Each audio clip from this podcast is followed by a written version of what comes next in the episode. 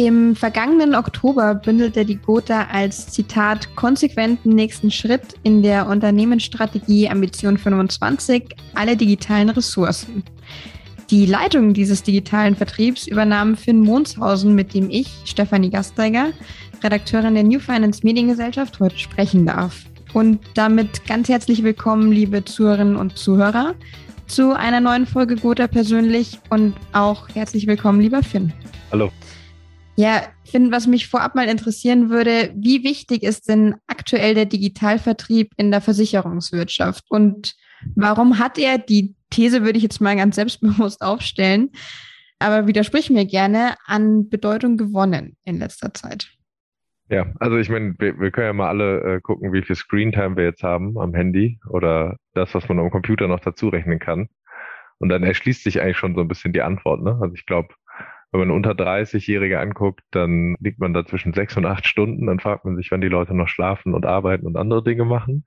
Heißt einfach, das Medium gewinnt an Bedeutung und das mhm. Medium digital, wenn du so willst, ob jetzt Smartphone oder Computer, ist derartig relevant für die Menschen, dass eigentlich das eher so eine Art logische Ableitung ist, dass das dann wiederum für Suche, für Kaufen, für verschiedene Güter. Erst hat es irgendwie alles angefangen mit Bücher online kaufen bei Amazon, wer das noch gemacht hat, und dann von da aus in die Welt. Ne? Und mittlerweile kann man, glaube ich, sagen, meine so más o menos, die Deutschen geben 14, 1500 Euro im Jahr im Durchschnitt online aus für mhm. Käufe. Da sind mittlerweile auch ein paar Euro für Versicherung bei und demzufolge dieser Wert steigt jedes Jahr, wird von immer mehr Menschen getragen und gleichzeitig kaufen immer mehr Menschen mehr online. Würdest du dann sagen, dass es ein Bequemlichkeits- oder ein Gewohnheitsfaktor ist, dass man auch Versicherungen inzwischen online kauft? Bequemlichkeit. Wenn ich jetzt über Gewohnheit nachdenke und von mir selber ausgehe, was ist eine Gewohnheit, dann würde ich sagen, Bequemlichkeit führt. Weil für viele ist das ja noch kein Routinevorgang, wenn du so willst. Mhm. Ne? Also wenn du jetzt irgendwie sagst, irgendwas in deinem Haushalt geht kaputt oder ich suche ein Kabel für oder ich suche, weiß ich nicht, einen neuen Bildschirm oder irgendwas anderes, mhm ist die Wahrscheinlichkeit sehr groß, dass du entweder bei Google oder Amazon startest und dann kaufst. Und deswegen glaube ich, von Routine kann man nicht so stark sprechen. Aber was Convenience angeht oder Bequemlichkeit, dann treibt es natürlich, weil es geht unheimlich schnell, es geht zu jeder Uhrzeit. Man kann es ganz gut sehen, wenn man sich überlegt, wie zum Beispiel bei gotha.de, jetzt als unsere Website, wenn man sich anschaut, wann sind die Leute da eigentlich? Dann kann man sagen, Mittagspausen sind relevant. Mhm. Menschen treffen grundsätzlich Versicherungsentscheidungen eher zwischen Montag und Mittwoch. Aus ja, irgendeinem Grund. Richtung Wochenende sind die Leute nicht mehr so entscheidungsfreudig für ein, ja, so rationales Thema. Mhm. Und ja, Samstage auch schwach, Sonntage auch schwach. Also Menschen haben entweder Spaß oder Versicherung. Meistens nicht beides gleichzeitig. Und ja, Genau, ich würde sagen, Convenience spielt eine Rolle, Mittagspause vom Sofa aus, abends, nicht zu Öffnungszeiten, Dinge, die wir halt gewohnt sind aus anderen Umfeldern, übertragen sich einfach eins zu eins in die Versicherungsbranche. Mhm. Ja. Es ist sehr interessant, dass du gerade sagst, die Zeiträume lassen sich natürlich auch über den digitalen Weg sehr gut ablesen. Das äh, werde ich bei Gelegenheit nochmal in einem Vermittlergespräch überprüfen, ob das da auch so läuft. Jetzt Stichwort Vermittler. Dazu würde mich aus deren Sicht interessieren, welche Rückfragen entstehen denn am häufigsten beim Kunden? Wo liegen unklar beziehungsweise Unsicherheiten im Digitalvertrieb? Mhm. Also ich meine, das ist halt wichtig zu wissen, jetzt guter Perspektive. Wir machen alles online, wir machen so viel es geht online und das komplette Angebot haben wir offline. So, was heißt das? Wir sind erstmal mit der Situation konfrontiert, dass Menschen per se, egal wie sie zu uns kommen, entweder kommen sie zuerst über online, wechseln dann stationär, andersrum. Das führt einfach zu verschiedenen Herausforderungen, was das kanalübergreifende Erlebnis angeht. Und ich glaube, dass die Vorgangstypen, wenn man jetzt mal so will, ein bisschen technischer Begriff, dann kann man sagen, online passiert erstmal fast das Gleiche wie offline.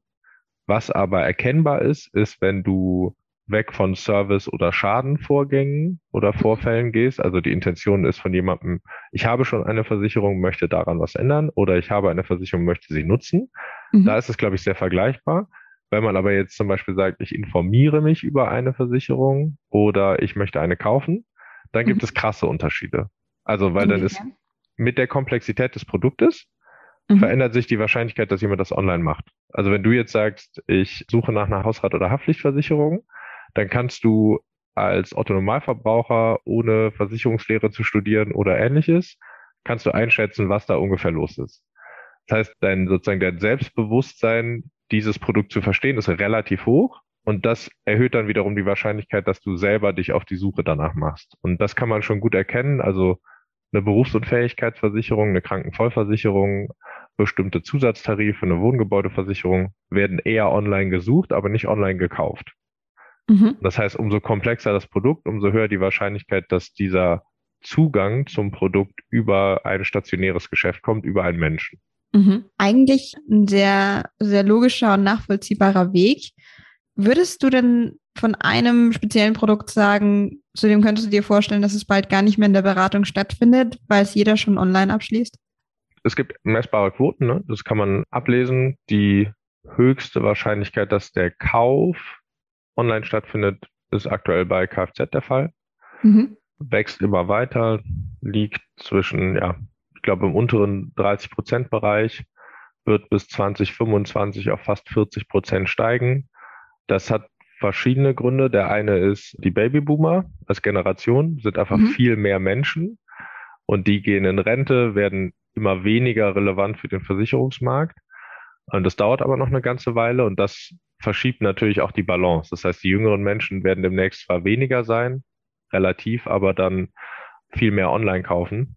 Mhm. Das heißt, wenn man 40 Prozent des gesamten Marktes sagt bis 2025, dann kann man davon ausgehen, in der Kohorte zwischen 20 und 40 Jahren liegt dieser Wert wahrscheinlich schon mehrheitlich bei online. So. Und ich glaube nicht, dass der absolute Punkt kommt, wo alles mhm. online passiert. Wenn man jetzt darüber mal logisch so für sich nachdenkt, dann gibt es einfach verschiedene Situationen. Entweder ich kenne jemanden, mit dem ich schon eine Beziehung habe und nutze diese Beziehung. Das ist auch die Frage, wie evolutionär verändert sich eigentlich das Geschäft mit Menschen? Also wenn du mhm. das jetzt alles am Smartphone könntest, aber trotzdem eine persönliche Beziehung zu einem Berater, einer Beraterin hast, dann würdest du es ja digital machen, aber es wäre trotzdem bei einem Menschen. Absolut. Und das ist, glaube ich, so ein bisschen das Thema, worum es sich dann wirklich dreht. Welche Organisation schafft es halt, die eigene Vermittlerschaft mhm. in die Lage zu versetzen, so digital zu interagieren, wie das ein Kunde oder eine Kundin einfach erwartet. Und mein Anspruch wäre, und das ist auch unsere Strategie, du kannst möglichst viele Sachen online kaufen, aber jeder Online-Kauf führt dich zu einer Person. Mhm. Also egal, was du bei uns im Internet kaufst, früher oder später bekommst du einen persönlichen Ansprechpartner, Ansprechpartnerin vor Ort, mhm. weil wir wissen, auch wenn du die Hausrathaftpflicht, Zahnzusatz oder andere Versicherung online gekauft hast, wissen wir, dass wenn du irgendwann an die Lebensphase kommst, wo du dir ein Haus kaufst oder wo du dir Gedanken über deine Altersvorsorge machst, wirst du zu einem Menschen gehen. Und was wir damit natürlich schaffen können, ist, wir erhöhen die Wahrscheinlichkeit, dass wenn du dann darüber nachdenkst, welcher Mensch könnte das sein, dass es eben derjenige ist, bei dem du schon deine jüngeren Verträge gekauft hast. Mhm. Und das halten wir für gefühlt auf die Ewigkeit erstmal für wahrscheinlich. Vor allen Dingen, weil natürlich so ist, online hat jetzt einen Vorteil, weil es die letzten zehn Jahre einfach unheimlich viel Convenience gelernt hat und aufgebaut hat. Und so langsam endet der Dornröschenschlaf der Großversicherer und der vor allen Dingen sich meiner Meinung nach darum dreht, dieses Erlebnis, was es online jetzt schon gibt, eigentlich zu übertragen mhm. auf das stationäre Geschäft. In anderen Branchen gibt es das auch schon. Ne? Und es gibt ja auch viele reine Online-Händler, die jetzt Lokale oder Filialen aufmachen, ja, um bestimmte haptische Probleme zu lösen. Und daran kann man eigentlich ganz gut erkennen, wo wahrscheinlich die Zukunft liegt. Und es sind keine absoluten Märkte, also weder absolut online oder absolut offline. Wirst du jemals wieder für ein Kabelbinder für, weiß ich nicht, den Balkon, um irgendwas zu fixieren, in den Baumarkt gehen? Kann passieren, wird aber mhm. maximal unwahrscheinlich und es ist dann eher so, wenn du im Baumarkt wegen was anderes bist, nimmst den Kabelbinder mit und wenn du nur das willst, dann kaufst du es halt online. Und das ist immer auch eine Frage von Intention. Also was ist sozusagen in deinem Rucksack? Also was ist deine Hauptintention, mit der du losläufst? Und daraus mhm. ergibt sich so ein bisschen, welcher Kanal dann wahrscheinlich führt. Mhm. Da du ja schon einige Zahlen auch genannt hast und logischerweise könnt ihr das so gut tracken auch, erkennt Tendenzen. Mich würde jetzt eine Frage zum Stichwort Transparenz daran anknüpfend interessieren. Ihr bündelt ja in eurem Team wirklich sämtliche digitalen Kanäle. Also dazu zählen beispielsweise der gute Webauftritt, den du schon erwähnt hattest, Vergleichsportale oder auch Chats über die sozialen Medien beispielsweise. Würdest du denn sagen, dass die zunehmende Digitalisierung den Kunden in gewisser Weise anonymisiert oder auch durch den Faktor Mensch, der vielleicht auf lange Sicht dann mit reinkommt, dass man sogar noch mehr über den Kunden erfährt und er zunehmend transparent wird? Gegenfrage, was wäre deine Einschätzung? Tatsächlich würde ich sagen, es ist eine Mischform. Also einerseits hat man mehr Daten, aber ich könnte mir vorstellen, dass so die Empathie auf lange Sicht vielleicht ein bisschen verloren geht. Also ich frage deswegen gegen, weil, also ich habe für mich eine Antwort aus dem, was ich so darüber weiß oder mitkriege. Es gab so einen Fall, der ist, glaube ich, fast zehn Jahre alt. Da hat Amazon gezeigt, dass sie auf Postleitzahlebene voraussagen können, wie wahrscheinlich es ist, dass jemand schwanger wird, anhand des Einkaufsverhaltens in der Phase, wo die Person es selber noch nicht weiß. nicht schlecht. Und ich habe das für mich abgespeichert als, also nicht nur als spooky, was es irgendwie auf der einen Seite ist. Absolut. Auf der anderen Seite, also ich nenne das technische Empathie, weil es ist natürlich nicht humanoid ne? und es ist mhm. nicht menschlich, aber technische Empathie, also datengetrieben, empathische Reaktionen zu erzeugen, ist durchaus ja möglich. Und dass Menschen wenn du überlegst, wie viele Einflüsse und Daten theoretisch es in deiner Umwelt gibt, wenn du Mensch-zu-Mensch-Beziehungen hast. Mhm. Die kannst du aber alle gar nicht speichern. Die nimmst du auch gar nicht alle wahr. Und wenn du sie wahrnimmst, nimmst du sie subjektiv wahr. Das heißt, die Wahrscheinlichkeit, dass du gegen jemanden, also du machst eine Prognose darüber, was jemand als nächstes tun wird, weil du jemanden gut kennst, einen Freund, eine Freundin, versus ich nehme das Handyverhalten dieser Person und versuche auch eine nächste Handlung vorherzusagen, mhm. dann wirst du in allen Fällen verlieren. Es ist unmöglich, dass du gewinnst. Also rechnerisch ist es unmöglich. Wenn du 100 Fälle gegen, selbst wenn es die beste Freundin, der beste Freund ist, völlig egal, du hast keine Chance. Das okay. also das, was das Smartphone an Daten sammelt, über die Person, die Bewegung, über das Verhalten, das geht bis hin zu, dass anhand des sozusagen, wie man mit dem Finger auf dem Smartphone sich bewegt, kannst du in Frühform Parkinson erkennen. Also es ist wow. so abgefahren. Du kannst die Ehrlichkeit eines Menschen anhand der Kontinuität der Fingerbewegung erkennen. Es gibt also, es hört nicht auf, was da möglich ist, was wir gar nicht steuern können und was eine Mensch-zu-Mensch-Beziehung überhaupt nicht erkennen kann. So, das ist jetzt erstmal das, was ist technisch möglich. Und mhm. auf der anderen Seite, so, wo stehen wir heute und was benutzen wir? Da würde ich sagen, ganz, ganz viel eben nicht. Haben wir jetzt, also für unseren Teil, jetzt als Gotha und als Gotha Digitalvertrieb, haben wir ein Bewusstsein dafür, dass das existiert? Ja.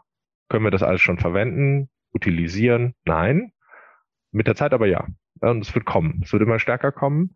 Und da geht es natürlich eigentlich primär um was, was ganz Einfaches. Das hat auch gar nichts mit Internet zu tun, sondern eher mit der Frage, mit Intention. Also mhm. wenn 10.000 Menschen jetzt auf eine Internetseite gehen, dann haben die eigentlich alle einen persönlichen Grund, warum sie da sind, mhm. den sie selber wissen. Wenn du jetzt auf gotha.de gehst als Beispiel oder auch bei Check24 im Vergleich, dann kann Check24 sagen, okay, dadurch, dass du in den Vergleich Haftpflicht gehst, weiß ich, wahrscheinlich suchst du danach. Und wenn du auf unserer Seite aber zum Beispiel bist, weiß ich überhaupt nicht, warum du da bist. Wenn du erstmal nur auf gotha.de kommst und mhm. vorher nichts bei Google eingegeben hast, was mich äh, darauf schließen lässt, warum du hier bist, dann habe ich jetzt erstmal die Herausforderung, du bist eine von 10.000 Personen, die äh, auf diese Seite kommt und jeden Tag sich da bewegt und äh, muss mir erstmal fragen, warum bist du hier? Und eine Internetseite fragt dich ja nicht, Stefanie, warum bist du da? Sondern mhm. die überlegt sich, sie hat ein Menü, die hat vielleicht eine Suchfunktion, die hat vielleicht so Shortcuts, also so kleine Felder, über die du navigieren kannst. Aber es ist erstmal ganz wichtig, die Daten zu nehmen, aus den Daten die Fähigkeit zu erschaffen, die Intention eines Menschen zu erkennen, so früh das eben möglich ist, weil das empfindest du nachher als bequem als Gegenüber, fragt sich aber, manchmal fragt man sich das, manchmal nicht, woher wussten die das jetzt eigentlich? Also warum mhm. war jetzt auf einmal dieses Produkt im Vordergrund oder warum habe ich diese Inhalte gesehen oder warum haben die mir das und das vorgeschlagen? Und das lässt sich mit Daten generell einfach sehr viel besser als in einer Mensch-zu-Mensch-Beziehung darstellen. Was man auf der anderen Seite aber sagen muss, Menschen kaufen von Menschen. Also unser Vertrauen in Menschen ist deutlich höher als in Marken. Absolut. Ähm, wir glauben zum Beispiel auch, also gibt so Meinungsumfragen dazu im Versicherungsumfeld. Also Menschen halten generell Versicherungsvermittler und Vermittlerinnen eher für unvertrauenswürdig, mhm. außer ihren eigenen. Ja. Und das ist ja eigentlich ein Paradoxon, aber genauso ist es. Wenn wir den Menschen kennen, ist auch der Berufsstand oder alles andere wieder egal. Dann haben wir eine eigene Beziehung, die hat eigene Regeln. Ja, der Hans von nebenan, der schon der ganzen Familie die Versicherung verkauft hat, dem vertraut man. Das ist ein ja, sehr bekanntes Paradoxon unserer Branche, tatsächlich. Der hat sich im Zweifel ja auch verdient. Also der hat ja dann die Eltern oder wen auch immer beraten, da ist was Gutes bei rausgekommen und hat sozusagen ja, Glaubwürdigkeit. Genau. Mhm.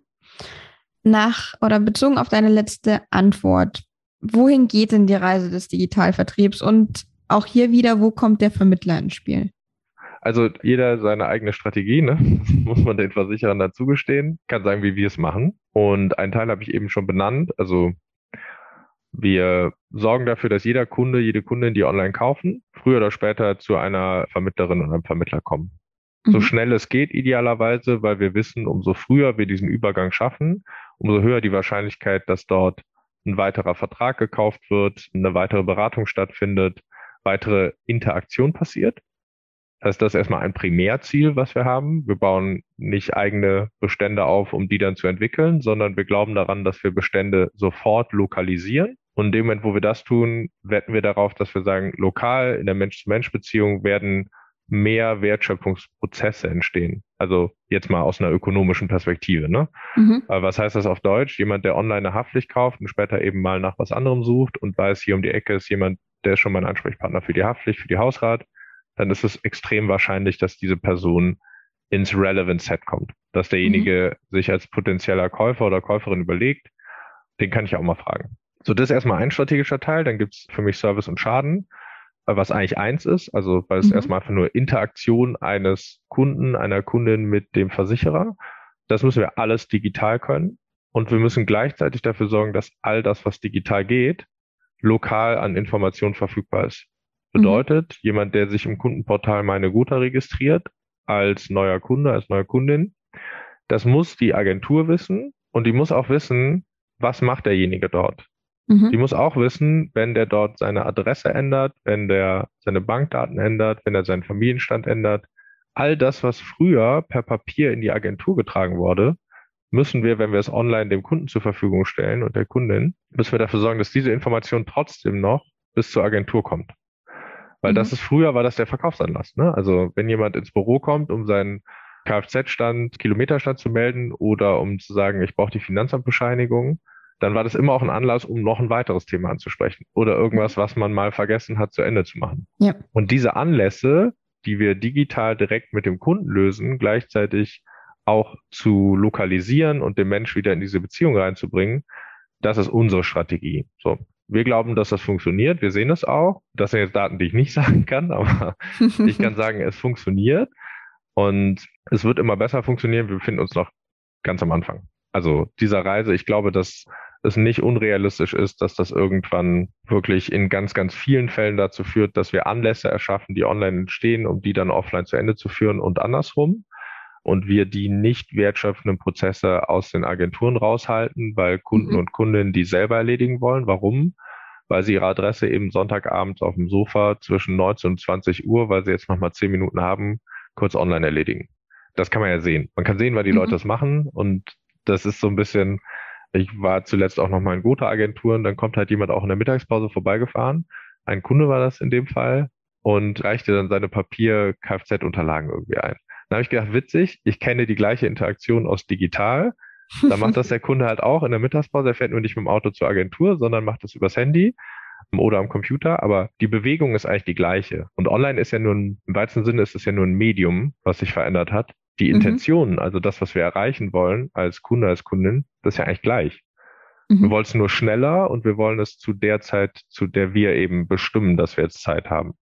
Wir hatten jetzt im Lauf des Gesprächs öfter die Überschneidung zwischen digital oder fachlichen Themen zum Privaten. Der Tradition würde ich jetzt treu bleiben, und zwar mit der Nominierungsfrage, die von deinem Kollegen Marc Sindorf, der verantwortlich ist, mitverantwortlich ist für das Scooter Partnerportal, an dich gestellt wurde. Und zwar richtet sie sich an dich als passionierten Surfer. Der Titel stammt von ihm. Und er würde gerne wissen, was war denn die schönste Welle, die du jemals gesurft bist? Ja, also dazu muss man wissen, dass Marc Sindorf wahrscheinlich dann einfach weiß, dass in meinem Hintergrund ein Surfbrett hängt aus meinem Auslandssemester aus Hawaii. So mittlerweile sage und schreibe acht Jahre her.